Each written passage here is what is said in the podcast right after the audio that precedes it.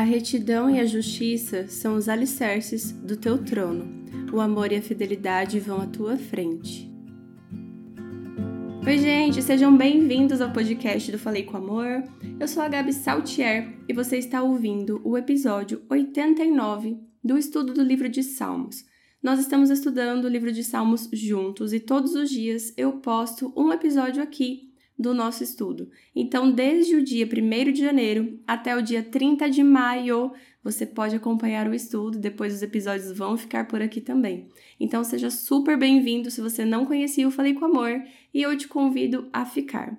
Ouve esse episódio que eu tenho certeza que você vai querer ouvir todos os outros. Isso porque o meu objetivo aqui no Falei com Amor é descomplicar a palavra de Deus mas ainda assim falar sobre a Bíblia de uma forma profunda. Aqui no podcast você encontra vários episódios falando sobre a Bíblia, então faça um tour por aqui, mas eu te convido a começar a seguir. E do lado do botãozinho seguir tem um sininho para você ativar as notificações para saber quando é lançado um episódio novo e tem como classificar o podcast do Falei com Amor. Então, se você ainda não classificou, bora lá clica ali e já dá cinco estrelinhas, porque isso é legal. Quando as pessoas conhecem o Falei com Amor e vê que tem uma classificação de cinco estrelas, elas ficam por aqui, ficam no mínimo curiosas e depois continuam por aqui também. Se você ainda não leu o Salmo 89, te convido a ler assim que terminar o episódio, mas leia com calma porque hoje é um salmo um pouquinho mais longo. Já falei isso para vocês e confesso que vários salmos depois de ler eu fico assim: Tá, e agora? Qual que é o fio da meada aqui para conversar sobre esse salmo em específico?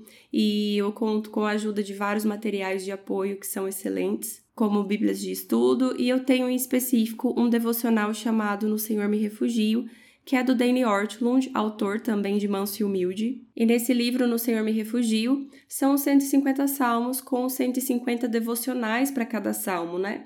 E em específico desse salmo de hoje, o devocional está muito legal. Então esse episódio será baseado nesse devocional que eu li, e ele conversa muito sobre o que nós precisamos entender que é chamado de solidariedade corporativa. E aí ele explica que no Antigo Testamento existia essa solidariedade corporativa, ou seja, um representa todos, é aquilo, um por todos, todos por um. Então, assim, em Israel, o rei representava o povo e tudo que o povo queria estava ali na figura do rei. Então, todos desejavam muito bem aquele rei e todos realmente honravam o rei, porque o rei era o representante. E isso é importante de entendermos porque nesse salmo aqui em específico, e você deve ouvir às vezes barulho de folhas, porque eu estou indo para cá e para lá aqui na minha Bíblia, né? Nesse salmo em específico aqui, é falado muito da fidelidade de Deus e das promessas de Deus também. Mas aí ele até cita sobre Davi no versículo 35, falando: De uma vez para sempre jurei pela minha santidade, e não mentirei a Davi, que a sua linhagem permanecerá para sempre e o seu trono durará como o sol. E aí, um salmo que cita Davi, como nós podemos aplicar todas essas promessas aqui e também todos esses pedidos e todas essas falas sobre fidelidade como aplicamos em nossa vida. Será que essas promessas realmente são para nós? Realmente eu posso estender tudo o que foi prometido para Davi sobre mim? E a resposta é sim, eu posso. Por quê? No Antigo Testamento nós tínhamos reis representando o povo, e quando nós somos nascidos e permanecemos em pecado, nossos representantes realmente são humanos. Mas a partir do momento que nós nos convertemos Cristo nos representa. Agora ele é o nosso solidário corporativo. Antes, se nós tínhamos todos por um e um por todos, sendo esse um o Rei, agora o nosso um por todos é o próprio Cristo. E como esse salmo aqui fala bastante de fidelidade, e eu circulei aqui, fala uma, duas, três vezes sobre a fidelidade de Deus e algumas vezes sobre como o salmista será fiel a esse Deus. Então nós percebemos que fidelidade é uma palavra importante para o salmo de hoje, porque ele afirma que Deus é muito fiel E uma vez que ele prometeu, ele cumpre. E todas as promessas são cumpridas na figura